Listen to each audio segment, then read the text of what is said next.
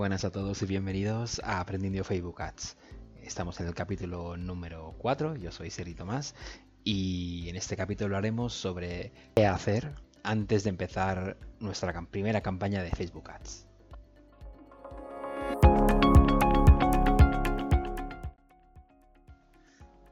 Bueno, bienvenidos a todos. Espero que los otros eh, tres capítulos anteriores os hayan gustado. Si no, por favor, decídmelo en comentarios o hacedmelo llegar a ver si si pues podemos está bien tal y como lo comento si no podemos derivar hacia hacia otro tipo de contenido que interese más de todas maneras es cierto que esos tres primeros capítulos como hablamos versaban un poco más sobre aspectos a tener en cuenta y no sobre el material práctico, que es lo que de lo que tratará este podcast, pero no os preocupéis, ahora sí que iremos sobre todo en este capítulo, eh, aunque no sea de manera práctica, iremos con recomendaciones que tener en cuenta antes de empezar nuestra primera campaña, así que estas son las recomendaciones que tengo yo, cada uno puede tener las suyas evidentemente, pero bueno, um, creo que son recomendaciones que hay que tener en cuenta sobre en términos de prioridad, sobre cosas que deberíamos tener antes de empezar nuestra primera campaña. Bueno, para hacerlo de una manera más entendible, lo hemos dividido en, o lo he dividido en cuatro, en cuatro bloques. El primero es las cosas imprescindibles que tienes que hacer antes de empezar, las cosas que son muy recomendables, las cosas que diríamos que son beneficiosas, o las cosas que directamente ya hay que evitar antes de empezar la primera campaña de Facebook Ads. Bueno, vamos allá. Vale, vamos al punto importante, el punto esencial, que es imprescindible hacer antes de empezar nuestra primera campaña de Facebook Ads, antes de poner nuestros dineros a ver si convertimos, a ver si, si optimizan, a ver si captan a gente, a ver si continuamos un C por C. Vamos, olvidémonos de esto antes. ¿Qué hacemos antes? Primero, eh, no me cansaré de repetirlo, lo más importante, si tenemos ya una web, si tenemos uh, tráfico que llega, aunque no tengamos tráfico, lo primero es instalar el pixel de Facebook. Es, puede parecer una más o menos, o sea, una tontería, pero no lo es el pixel de Facebook al final se alimenta, y nunca mejor dicho, de los datos que capta de, de los visitantes de la página web. Es muy importante para después hacer audiencias, es muy importante para hacer remarketing, es muy importante para hacer campañas de conversión. Al final, si ya vamos a invertir dinero y lo sabemos en, social media ads, mm, metamos el pixel, hagamos que, se vaya alimentando, hagamos que vaya funcionando poco a poco y al final su, a partir de su inteligencia conseguiremos mucho mejores resultados.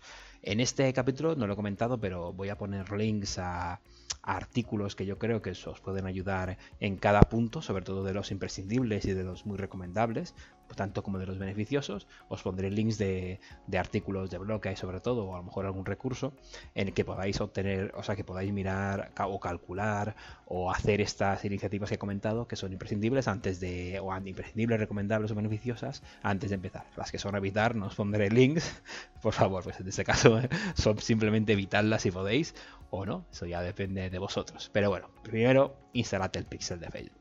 ¿De acuerdo? Es una cosa muy sencilla. Es cierto que hay que tocar algo de código o insertar algo de código si depende de, la plataforma, pero por ejemplo si es WordPress basta con algún plugin, así que no realmente no lo veo nada no lo veo nada complejo, ¿de acuerdo? Puede se puede hacer perfectamente y si no hay varios tutoriales que permiten hacerlo de una manera sencilla. Bueno, y de manera imprescindible vamos a hacer, es, esencial, pero esto hablamos un poco más, no tanto de lo que significa las campañas que vas a hacer, sino entendimiento de quién eres y dónde estás. Eh, mi opinión es em, pensar primero en tu empresa, en tu empresa y el producto. Eh, ¿Cuál es el valor añadido que das? cuál es el valor añadido que das respecto a la competencia, cuál es el valor añadido en sí mismo, por qué te tienen que comprar o por qué tienen que comprar tu producto, adquirir tu servicio y eso. Este punto es mm, muy importante hacerlo porque yo entiendo que las empresas a veces no lo hacen por prisas, porque por miedo, porque piensan, no por miedo, porque están tan habituados a estar trabajando que no acaban de verlo. Muchas veces cuando hablo con clientes me dicen, sí, porque somos profesionales.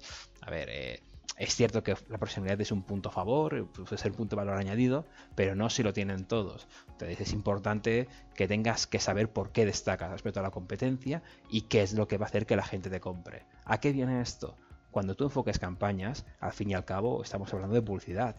en la publicidad eh, tienes que ir a ese punto en el que tú sepas que puedes enganchar al cliente. Si tú no sabes cuál es ese valor añadido, es que va a ser mucho más difícil que lo captes. Tienes que saber cuál es el valor añadido y, atacarlo directamente. Por eso antes de empezar la campaña está bien tener este punto. Esto es una cosa más de marketing básica, pero es muy, muy importante. Además, una cosa propia es saber eh, lo que se llama eh, quién es tu buyer persona. El buyer persona al final diríamos que es como un, tu cliente prototipo, entre comillas, o quién sería tu cliente, la mediana de tu cliente, no quién es el cliente habitual o algo así, por decirlo de manera sería, sería esto. ¿Qué ocurre? Mm, el buyer persona es importante porque en Facebook Ads categorizamos mucho. Hay muchos segmentos de población, mucho lugar donde es. Entonces tú puedes hacer una segmentación muy bestia, bastante precisa. Y la, pero la solo la puedes hacer si conoces a tu cliente. Si tú dices, bueno, ¿cuál es mi, público objetivo? Eh, todo el público, todo el mundo me puede comprar. Esta persona tiene varios problemas, pero el principal es que no es consciente que tú no puedes tú no puedes hacer eso. Al final, si todo el mundo es tu público y tu, y tu producto es el mejor, pues ¿por qué no te compran? ¿Sabes? Eh, la gente hay que, hay que mirar con el cliente y a veces esto es algo complicado definir, o sea, desgranar poco a poco, hablar con ellos para ver cuál es su cliente específicamente. Aunque estemos aquí, tu cliente es, es, local o tu cliente es extranjero. Tu cliente es el que compra una vez o el que compra varias. Tu cliente es hombre o es mujer, tiene una edad determinada o no. Después veremos cuando hacemos campañas que no podemos acotarnos a ese, a ese, simplemente a ese tipo de cliente, pero es muy importante saberlo porque hemos de partir de una base. Partamos de una base de conocimiento del producto y de los servicios y a partir de ahí podremos ir ampliando. Eso sería una mejora haciéndolo con cabeza, con raciocinio. Si no, pues bueno, hagamos campañas, dediquémonos a todo a todo el mundo y que venga a la página web el que quiera, da igual la lengua que utilice y del idioma o lo que sea. Claro, yo creo que así al final vamos a perder dinero y mucho dinero. La verdad es casi todo lo que invertamos. Y aparte de las.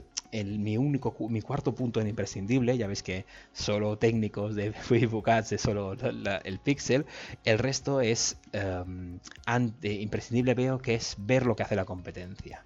Eh, también os indicaré un link eh, es ver lo que hace la competencia siempre es bueno a nivel de todo, a nivel de web, a nivel de redes sociales, a nivel de productos que tienen, a nivel de publicidad, pero eh, como hablamos de Facebook Ads, también es bueno, en Facebook Ads hay una hay librerías, entonces si nosotros sabemos que, que algún cliente, o dudamos si lo hace o no, está haciendo campañas, pues está perfecto saber qué tipo de campañas está haciendo y cómo las está dirigiendo, o sea, en el sentido de ver qué tiene en marcha, Facebook tiene una librería, una biblioteca de anuncios en la que en la que podemos ver qué campañas está teniendo nuestra competencia. Nos sirve, es verdad que no está toda la información, pero nos sirve como referencia. Siempre está bien. No nos equivoquemos, hay que ver lo que hace la competencia porque también podemos ajustarnos nosotros un poco o no copiar lo mismo o entre comillas copiar una parte que nos interese y hacer otra. Pero bueno, estos cuatro puntos para mí son los esenciales, imprescindibles antes de empezar las campañas. El pixel, eh, em, pensar en el valor añadido que tenemos, el estudio de la buyer persona y ver lo que hace la competencia. Vamos ahora a las prácticas muy recomendables. Bueno, dentro de las prácticas muy recomendables hay una y algunas ya veréis que también que tienen mucho que ver con marketing y no tanto con el marketing digital eh, y a nivel de empresa más que otra cosa. Primero, eh, es muy importante, y esto es cierto, y cuando vayamos profundizando más en campaña va a ser imprescindible, saber cuál es el margen de beneficio que tenemos en cada producto. Eh, producto, en cada servicio, o sea, cuál es el margen. Porque al fin y al cabo, en campañas más, eh, más evolucionadas, tendremos que tendremos que hacer un cálculo, entre comillas, de decir cuánto nos cuesta adquirir a cada cliente, ¿de acuerdo? Un CPA, un coste por adquisición que se dice. Entonces ese coste por adquisición es interesante, porque nunca puede ser ese coste por adquisición más grande que el beneficio que obtenemos por, ese producto. Si tú ofreces, mm, si tú vendes, no lo sé, un libro, que es un libro que es la hostia por 50 mm, euros, ¿de acuerdo? y el coste por adquisición te está saliendo a, a, 20, pero realmente tu margen en el libro a lo mejor solo es de 15 euros porque tiene muchas fotos, cuesta mucho imprimir y todo, tú estás perdiendo 5 euros porque estás invirtiendo 20 euros en publicidad por cada cliente que viene. Entonces 5, estás perdiendo 5 euros cada, cada libro que vendes. hay que ser consciente de este margen de beneficio que tenemos, porque esto va a ser el límite que vamos a tener. Yo esto lo comentaba con, con un compañero que me decía, bueno, es que yo tengo calculado muy bien el, el coste por adquisición y eso. Y digo, vale, perfecto. digo, pero claro, el margen de beneficio lo tienes, porque entonces no vas a poder hacer una, un baremo de que si estás ganando o perdiendo dinero. Si tu margen de, si el, si el, margen de beneficio del producto es superior, si estás ganando dinero por cada, por cada campaña de publicidad que haces y por cada adquisición que tienes, entonces no seas tonto. En vez de invertir 100 euros o 1000, invierte más, porque al final vas a ir ganando más dinero. ¿De acuerdo? Vale, uh, junto con esto, otro de los puntos recomendables es lo que se llama el lifetime value, ¿de acuerdo? Es el valor del cliente en toda su vida. Muchas veces, y en e-commerce, y vosotros también como, como, como consumidores, tenéis que pensar que en empresas o en sí, más que nada en empresas o tipo de negocios o eso, no, no somos, o sea, no suele ser común o lo más habitual suele ser que si una empresa compramos algo después repitamos, si yo que sé, contratamos un servicio en un sitio después volvamos a repetir. Eh, hacer una estadística, y esto es más complejo, pero no está nada mal saberlo, y si podemos hacer una estimación está genial, no es solo saber cuánto margen de beneficio tenemos, sino si el cliente que, viene, no, lo importante no es saber cuánto gasta una vez, sino qué estimación tenemos de lo que va a gastar toda su vida. ¿Por qué? Pues porque ese coste por adquisición que hemos dicho, cuánto nos cuesta en publicidad uh, captar a ese cliente, tiene mucha más relación con el lifetime value, lo que vale ese cliente en toda la vida, que lo que va a comprar en una compra. A lo mejor en la primera compra de artículos de jardinería solo compra un rastrillo y nada más. Pero, se, pero hay un estudio de que dice que cualquier cliente que se registre en la web y hace una compra, después es recurrente y en vez de a lo mejor gastarse 30 euros, se entiende que cada cliente que viene nuevo se, puede, se llega a gastar unos 90 o 100 euros. Claro, es muy interesante porque pensad que el margen que tenemos para gastar en publicidad es mayor cada cliente podemos gastar más. No llegamos solo a ese margen de beneficio de esos 30, sino a ese margen de beneficio de esos 90 o 100 euros. Entonces, al final los cálculos se pueden hacer mucho mejor. Este punto entiendo que es más complejo, no todas las empresas lo tienen, es más complicado de hacer, pero si se puede tener una aproximación de este, de este valor, es muy, muy, muy beneficioso, porque entonces sabremos hasta qué punto apretar las tuercas y hasta qué punto meter dinero. ¿De acuerdo? Eh, muy recomendable también, ya que hemos instalado el Pixel, veis que lo pongo muy recomendable y no como imprescindible, aunque para mí está en el límite, es crear eventos dentro del Pixel. crear eventos, ¿qué significa? Crear eventos de conversión que nos permitan identificar a futuros clientes, a, las compras. Esto, generar estos eventos de varias maneras. A veces se pueden, si por ejemplo tienes un WordPress y un Shopify o un WooCommerce, que un, un sistema de ventas y eso, lo puedes, lo puedes unir y se automáticamente te lo coge, pero también lo puedes configurar tú. Facebook lo deja muy fácil, eh, puedes hacer una configuración, alguna vez lo, lo explicaré en profundidad, pero al fin y al cabo tú pones la página web a la que va dirigida, lo que haces a partir de ahí es se abre esa página web y te dice, bueno, aquí tenemos toda la página web. ¿Qué eventos quieres crear? Aquí hay un botón. ¿Quieres que este evento sea un botón? Y tú, vale, pues sí. Y digo, ¿y qué evento va a ser este? Pues este va a ser eh, contactar. Y justo después, claro, ¿cuál va a ser este? El formulario, lo mejor que tienes al final. Cualquier persona que haga clic a contactar, ese es un evento de conversión de contactar. ¿Para qué es importante esto? Es muy importante porque tenemos que, tenemos que tener objetivos. ¿Cuántos? Muchos, pocos. En mi opinión, como mínimo dos o tres debería haber, que no fuesen de la misma intensidad. Por ejemplo, siempre es mejor, podría ser algo que nosotros veamos como un contactar, podría ser un cliente potencial. Eh, algo que sea ver puede ser un, no lo sé, un, o sea, ver, ver una web puede ser un, un, evento a un menor nivel. Ese cliente a lo mejor está menos interesado, ese cliente solo ha visto la web, pero para remarketing puede ser interesante. Vale, también hay un evento allí hacer un evento en contactar, claro, ese cliente tiene mucho más potencial. El cliente que ya ha comprado, ese, ese evento de, compra, ¿de acuerdo? Es mucho más importante porque también le podemos hacer remarketing a una persona que ya ha comprado, nos va a salir más barato, es mucho más factible que haga. Al fin y al cabo, la configuración de eventos. De configuración de eventos os dejaré un artículo, nosotros lo explicaremos en el, el que en un podcast posterior, pero es muy importante. Yo lo podría de ese límite, entre muy recomendable e imprescindible. Y eh, el cuarto punto para mí es muy recomendable y ya que a mí yo soy muy enamorado de esta parte, ¿no? También por mi por mis estudios y todo, es eh, pensar, antes de empezar eso, pensar un buen copy.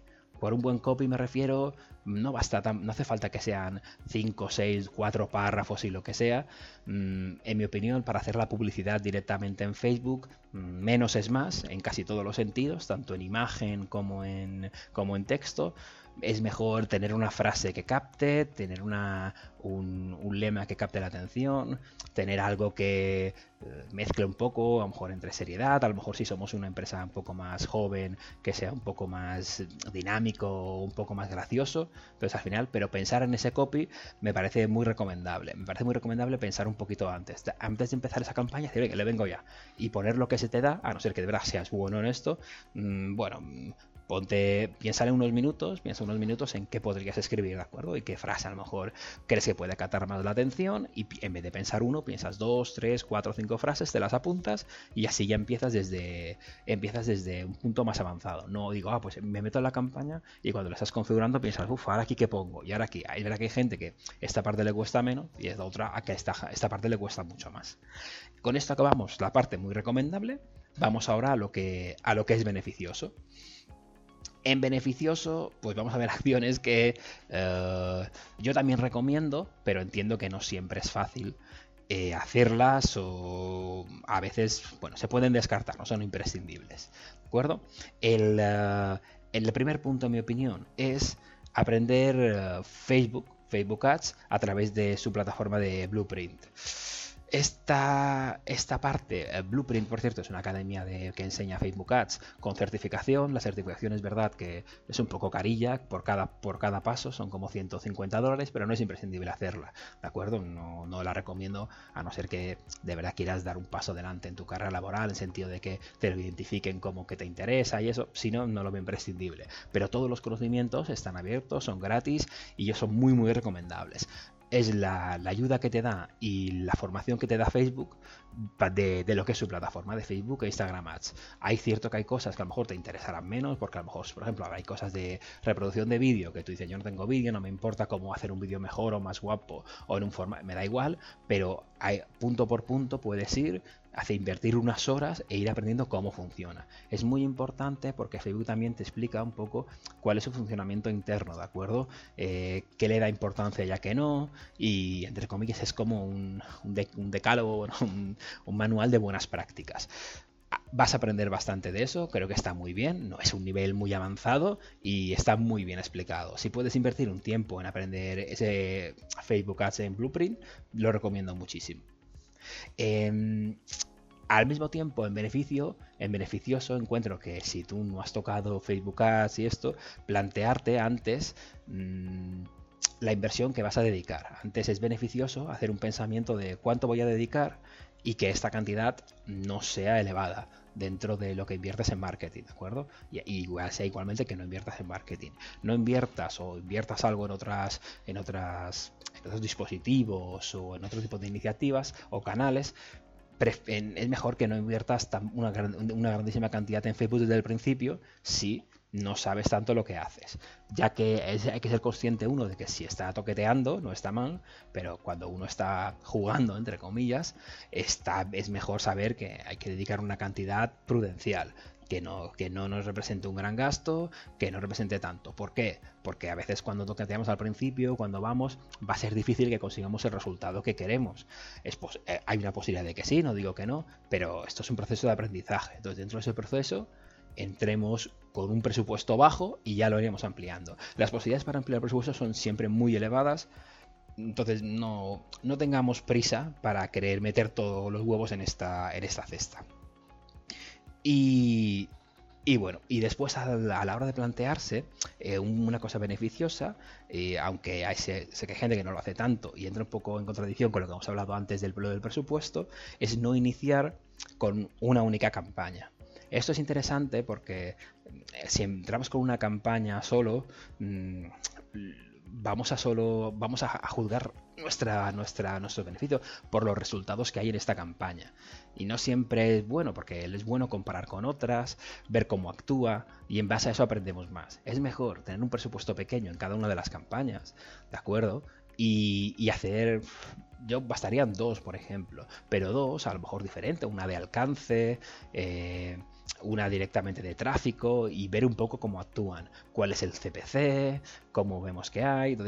Creo que ese punto es, es muy bueno, puede ser muy positivo y además nos permite comparar y ver un poco cómo actúa. Entonces, si tenemos X presupuesto y siendo el X un número bajo, dividámoslos por dos o hagamos un 60-40 e iniciemos varias campañas y vemos un poco cómo van. Entonces, en este caso, yo lo veo como práctica beneficiosas antes de comenzar las campañas de Facebook Ads. Ya repasamos que son aprender eh, Facebook Ads por Blueprint, eh, no invertir una grandísima cantidad y no iniciar solo con una única campaña, iniciar con varias. Y prácticas a evitar, supongo que se pueden poner muchas. Mm, yo voy a poner simplemente tres. Eh, tres banderas rojas que se dicen y a partir de ahí cada uno que se ponga las suyas o aprendiendo sabemos cosas que se pueden evitar. Hay muchas y pero tampoco tengamos miedo de equivocarnos. Todo el mundo lo ha hecho todo el mundo lo ha podido hacer mejor todo el mundo ha podido tener más éxito. No seremos los primeros no seremos los últimos y en base a aprenderlo nosotros mismos es como al fin y al cabo haremos cada vez mejores campañas ¿de acuerdo? Vale, lo que sí que vamos a evitar, y eso sí que es eh, el al 100%, es pensar, y es que es verdad que es muy goloso, promocionar un post. ¿De acuerdo? Cuando nosotros hacemos, por ejemplo, un post en, Facebook o Instagram y eso, siempre hay esa opción de promocionar el post y haz que llegue a más gente y eso. Eh, el problema, del problema de, esta, de, este, de esta práctica es que mm, puede funcionarte la promoción del post, yo no digo que no, pero ¿Qué pasa? Que, no estamos creando una campaña con lo que nosotros queremos, sino que le estamos a, Facebook diciendo, vale, toma el dinero y simplemente haz que le llegue a más gente y más gente reaccione y más gente le dé a like y todo. Que más gente le dé a like a un post nuestro puede, puede funcionar. A lo mejor puede vender bien a esto con el cliente. Si lo queréis hacer, hacedlo, no hay problema pero no representa nada. Al final ese, ese post va, va, a recibir más engagement, va a tener unos números bestiales. Yo que sé, a lo mejor en, en uno tenéis 20 likes y en este vais a tener 250, eh, pero no por eso va a representar lo que vosotros queréis. No por eso vais a vender más, no por eso vais a tener más seguidores. Es una campaña que no podéis medir más del punto de que no la veis, a lo mejor al público al que va no es al que vosotros queríais. No vale la pena hemos trabajado ya en, hacer, en implementar el pixel, en ver qué valor tenemos de nuestro producto, en todo lo que hemos hecho antes, para ahora tirar el dinero de esta manera, dándole, la, dándole el dinero a Facebook diciendo, no, no, solo promocioname este post sin campaña ni nada, tú ponlo ahí y a ver que me den más likes. Ya que estamos trabajando o hemos invertido algo de tiempo, bueno, pues como mínimo hagamos una campaña, aunque sea pequeñita, más que promocionar directamente un post.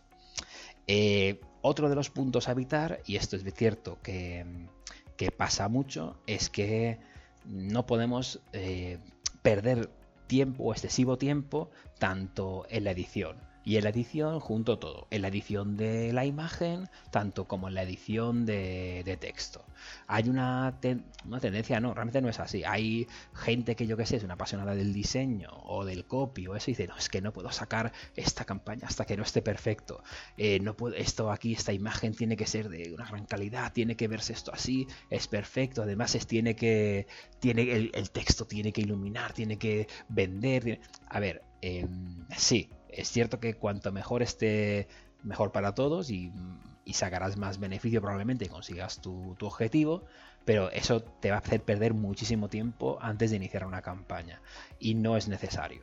La gente que ve imágenes, que ve texto en Facebook, que entra o no, su proceso de decisión es en, no es en, eh, en dos o cuatro segundos, es en menos de esa cantidad. Lo leen enseguida, entran o no, es una decisión inmediata. Entonces, sí, que una imagen que cate la atención, un texto que pueda captar la atención, pero no queramos rizar el rizo haciendo campaña de publicidad para que nos den premios a la mejor publicidad de la historia. No nos lo van a dar, no lo vamos a conseguir por esto, centrémonos en conseguir resultados, ¿de acuerdo? Y no, no perdamos tanto el tiempo en hacer una, una sobreedición de tanto de imagen como de texto al final este concepto es un poco eh, evitar esta parte de, de, análisis, de, parálisis por análisis, ¿no? De decir, estoy pensándolo tanto y dándole tantas vueltas, pues que no avanzo. hay que avanzar, hay que avanzar de una manera o de otra, con cabeza, pero tenemos que ir avanzando. Por lo tanto, no hay ningún problema. Eh, hagamos algo lo, mejor posible dentro del tiempo que tenemos. Con que estemos contentos, nos tiene que bastar. No, tenemos que, no tiene que ser la capilla Sixtina en ese sentido. Y eh, la última cosa a evitar, en mi opinión, es que, bueno, hemos hecho un gran trabajo antes, hemos visto cuál es nuestra buyer persona, qué hace la competencia, cuál es el valor añadido, hemos mirado y hemos dicho, es que la persona que me va a comprar sí o sí es la persona que vive a 5 kilómetros de cerca de mi casa, porque tengo algo local. Además, tienen que ser hombres, de 35 a 40 años, tener dos hijos, esta es mi buyer persona. Pues mi audiencia es esta, que hable solo español, que, que sus intereses sean eh, las bicicletas. Esta es la persona que realmente me va a comprar esa bicicleta. A ver, eso es cierto, pues puede ser cierto que tu buyer persona vaya enfocado por allí, pero tú lo que no puedes hacer es crear una audiencia así, una audiencia tan pequeña de eso. Al final, por ejemplo, mi audiencia son esas 200 personas. Dice, pero esas 200 personas voy a conseguir ventas seguro. A ver, no, no va a ser así. Eh, yo no digo que no puedas conseguir alguna venta, porque al fin y al cabo, si esto va a ir persona, pues puedes llegar hasta allí, pero no puedes llegar, o sea, no puedes tener una audiencia tan pequeña que para, hacer publicidad uh, solo a esas personas. ¿Por qué? Hazlo si quieres, no hay ningún problema. Ya te digo, solo te vas a gastar un par de euros porque llegará a esas 100 personas. Se lo vas a gastar en un segundo, pero no es nada recomendable. ¿Por qué? Em, hay que pensar que los anuncios en Facebook aunque sea tu, público objetivo, la mayor parte es, tráfico frío, lo que ya hablamos, de que es gente que no, está buscando tu producto, simplemente lo ve allí, se relaciona con sus intereses. Lo más probable, o sea, lo más probable con mucha diferencia, es que de cualquier persona que, que vea tu anuncio, la grandísima mayoría no entren a él un 90% no entrará a tu anuncio. Un 95% de gente que vea tu anuncio no entrará, por mucho que el copy sea la hostia y eso. Entonces, al final, si tu audiencia es de 100 personas, a lo mejor subes, a lo mejor pues sube ese ratio y te entran 10 personas. Lo ven 15, pero una vez hechas esas 15 personas que te entren, ya está. Es decir, ¿qué campaña es esta en la que solo estás llegando a ese tipo de personas? Al final, aunque tengamos esos, esos datos tan estudiados, está muy bien, pero no descartemos. Y esto aplica mucho. Eh, a veces tenemos a pensar que, audiencias, que audiencias muy pequeñas están concentradas en su micro nicho va a, va a ayudar, está bien, pero Facebook no funciona tanto así. En Facebook funciona más con audiencias más grandes y a partir de ahí va el eh, Facebook mismo va segmentando en cuál, en cuál funciona mejor. Mm, y ah, igualmente nosotros mismos podemos después, con esos datos de Facebook, creando nuevas audiencias o creando nuevas campañas basadas en cosas que a lo mejor nosotros pensamos que van a ir mejor. Pero abramos la mente, no pensamos que nuestro único cliente es nuestro buyer persona. A lo mejor ese cliente que nosotros hablamos eh, es este, pues, es verdad que es ese hombre de 35 años, que tiene varios hijos, que se compra la bici, o sea, muy bien, pero a lo mejor no lo compra una mujer de 50 años, eh, soltera, eh, que en vez de vivir aquí vive a 70 kilómetros y que le gusta tanto el diseño que ha venido a comprarlo. Esa definición se aleja muchísimo de nuestro buyer persona, pero esa persona puede comprarlo. No podemos descartar directamente a esa persona porque esa persona puede ser una potencial compradora y como ella otros muchos grupos. Por lo tanto, está muy bien conocer la máxima información de nuestra empresa y de nuestro producto, a quién va y cómo, pero seamos abramos abramos la mente a, a, nuevas audiencias, a nuevas audiencias y a nuevas posibilidades. Demos, demos audiencias grandes y a partir de ahí eh, consigamos, en mi opinión, mejores resultados. Bueno, este ha sido un podcast largo haciendo una explicación sobre, sobre qué hacer antes de empezar Facebook Ads. Mm, espero que os haya resultado útil. En, esta, en, este, en este podcast sí que pondré links a artículos sobre todo o a, guías que os pueden ayudar a hacer las determinadas cosas que hemos hablado, sobre todo las imprescindibles, las muy recomendables y las beneficiosas. Si lo consideráis de utilidad, pues tirad de ellos o si no, buscad otros, otros artículos o blogs que os puedan ayudar.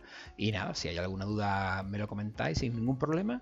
Y vamos a partir de ahí. A partir el, eh, la próxima, el próximo podcast hablaremos, uh, ya es casi el pre-campaña que, que, quiero hacer, que es hablar de los, de los datos de Facebook. Son muy importantes porque antes de tener la campaña nos va a ser útil saber qué datos maneja Facebook. Y eso sí que es una cosa que o podéis tomar nota o, o si no lo veréis con algunos artículos que os ponga sobre cuáles son los datos importantes a tener en cuenta antes de empezar esa campaña de Facebook. Tanto propias de las cosas que tenemos como, como futuras. Un placer y, y nos vemos próximamente.